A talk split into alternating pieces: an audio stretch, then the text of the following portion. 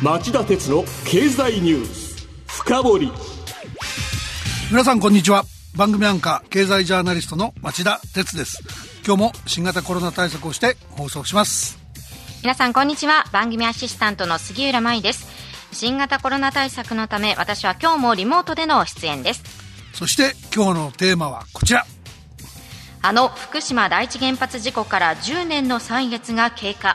東京電力は生まれ変わったと言えるのか？先々週の土曜日今月13日の夜宮城県と福島県の一部で震度6強を記録する地震がありました。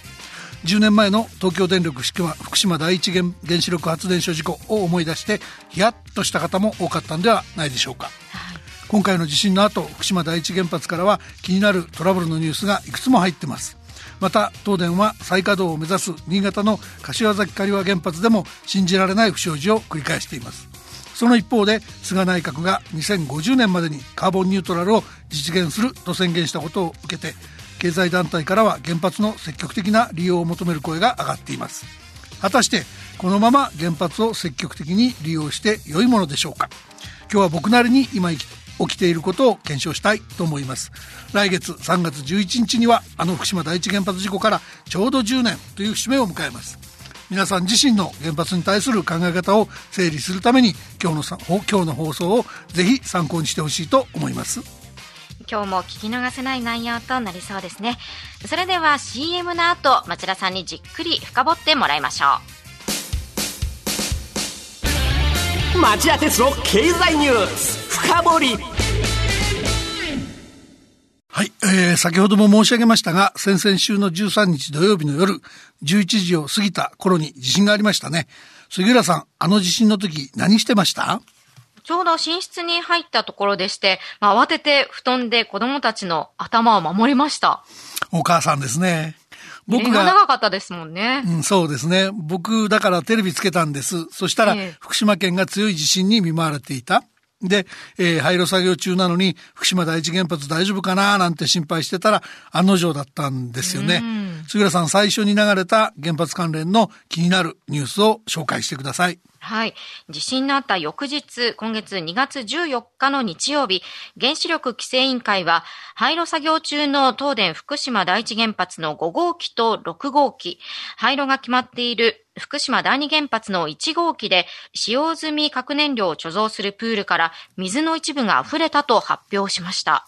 東電によると、例えば福島第一原発の5、6号機の場合、漏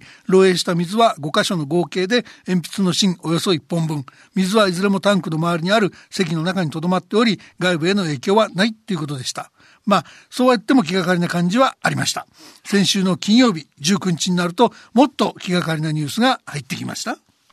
東電は福島第一原発の1号機と3号機の原子炉格納容器の水位が低下傾向にあると発表しました。13日夜の地震により、格納容器の損傷部分が拡大し、原子炉建屋内に漏れ出る水量が増えた可能性があるとのことでした。東電は原子炉への注水は継続しており、核の容器底部にあるデブリ、つまり、えー、溶融核燃料の冷却に問題はないとしています。うんはい、しかし、東電自身が認めているように、核の容器の損傷が拡大して漏れ出る水量が増えた可能性があるので、警戒は怠れませんよね。はいえー、このまま水位が低下し続けると懸念すべきことが2つあるんです。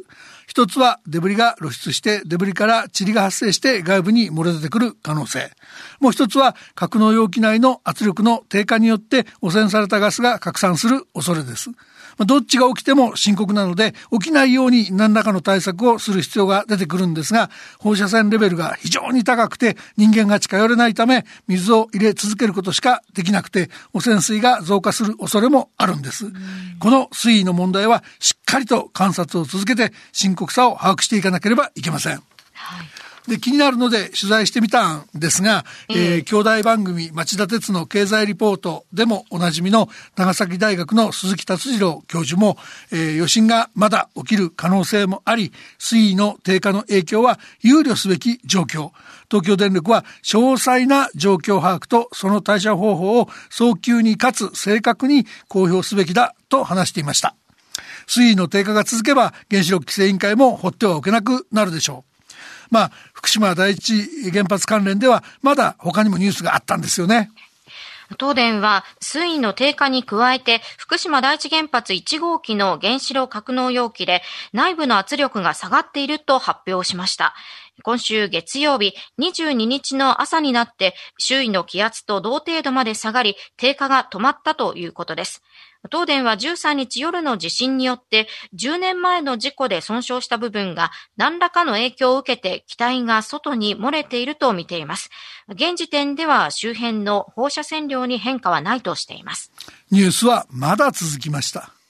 東電は1号機とともに水位が低下している3号機について、去年3月に設置した地震計が2台とも雨水などで故障しており、取得できたはずの貴重な震度データが取得できなかったことを認めました。しかもこれ、故障を知りながら交換してなかったって言うんですよね。えー、それだけでも信じられない話なんですが、さらにこの話、地震から1週間以上経過しても、東電が事実を明らかにしておらず、今週月曜日22日に開かれた原子力規制委員会の会合で、委員らの質問に対して東電が答えて発覚したというお粗末な話なんです。規制委員会の福田豊志委員長は水曜日の記者会見で東電の対応を検証せざるを得ないとの考えを示しました。うんこの福島第一原発ももちろん気になるんですが、東電の他の原子力発電所はどうなんでしょうか？いや、そっちも問題なんですよね。新潟県の柏崎刈羽原発でも問題が相次いでいます。えー、先月23日のことですが、東電の社員が昨年9月に他の社員の ID カードを使い、この原発の中枢である中央制御室に入室していたことが分かりました。さらにこの4日後の先月27日には7号機での安全対策工事の不備も明らかになりました。その2週間前に工事を完了したと発表していたにもかかわらず7号機と6号機の共用部分で設備設置工事を終えていなかったということがあったんです。これらの件では東電ホールディングスの小早川社長が今月10日国会で陳謝しました。ところがですよ、さらにその5日後にまたまた別の工事で不備が見つかっています。10年前の大事故にもかかわらず、東電はその教訓を生かしておらず、安全に鈍感でずさんな体質が改善していないと見なさざるを得ないですよね。一連の不祥事で新潟県だって、えー、批判が噴出してるんですよ。いやそうですよね。この東電の原発問題続きなんですが、経済界は原発をどう見ているんでしょうか？まあ見て見ぬふりって言うんですかね。あの、むしろ菅内閣のカーボンニュートラル宣言を受けて、経済界は原発の積極的な利用再開を求める声を上げています。焦点は気候変動対策を踏まえて、えー、今年夏にも改定される次期エネルギー基本計画なんです、はい、最大限の再生可能エネルギーの活用を盛り込むとしても脱炭素で化石燃料を使う火力発電の比率を落としていくとなると原発の積極的な利用が欠かせないっていうのが経済団体の意見なんです。今週水曜日に経済産業省の諮問機関である総合資源エネルギー調査会の分科会が開かれましたがその場で経団連が原発の新設増設を明記すべきだと主張。日本商工会議所も原発の再稼働で政府が前面に立つべきだと足並みを揃えました。はあ、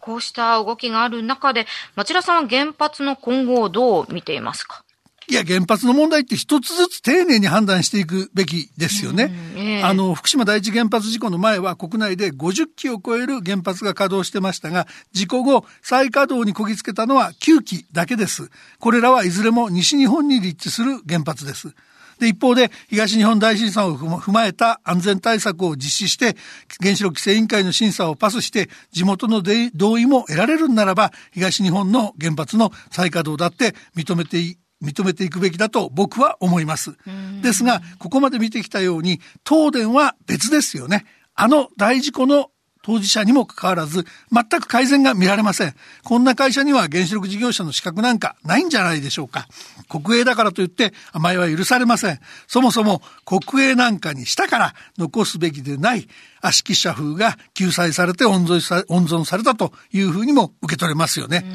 そう考えると、東日本で、え、今のところ再稼働準備が進んでるのは、え、東北電力の女川原発ぐらいですから、え、で、ここは東電の柏崎刈羽や福島第一第二とは対照的で、10年前も今回もあのようなトラブルは起こしていません。気候変動対策を進めるためにも、こういう原発は活用していくべき原発だと言えると思います。それから、経団連が主張している原発の新設、増設というのはどうなんでしょうか？その議論もやる前に、あの、認める前に、議論する前にやるべきことがいくつもあると思うんですよね。第一は、溜まり続けている使用済み核燃料の最終処分地の確保。第2は、文字の廃炉を決めて、目処が立たないのに、従来より従来通り残っている核燃料サイクル計画の見直し、または廃止。そして第3はまだ30年はかかるだろうと見られる福島第一原発の廃炉の道筋をきちんと確立することです。福島第一原発事故前に着工していた原発は現在建設中の大間原発などを含めてそもそも国策に沿って建設されてきたんですからこれは安全が確認されれば稼働すべきでしょう。それを認めないっていうならば個別の企業に対して国がしっかりと損害賠償をする必要が出てきます。しかしこれからの新設増設となると話は全く別ですよね。今指摘したような3つの条件をクリアすることが大前大前提じゃないでしょうか。さもないと国民は安心できないと僕は思います。以上、今日はあの福島第一原発事故から10年の歳月が経過。東京電力は生まれ変わったと言えるのか？と題してお送りしました。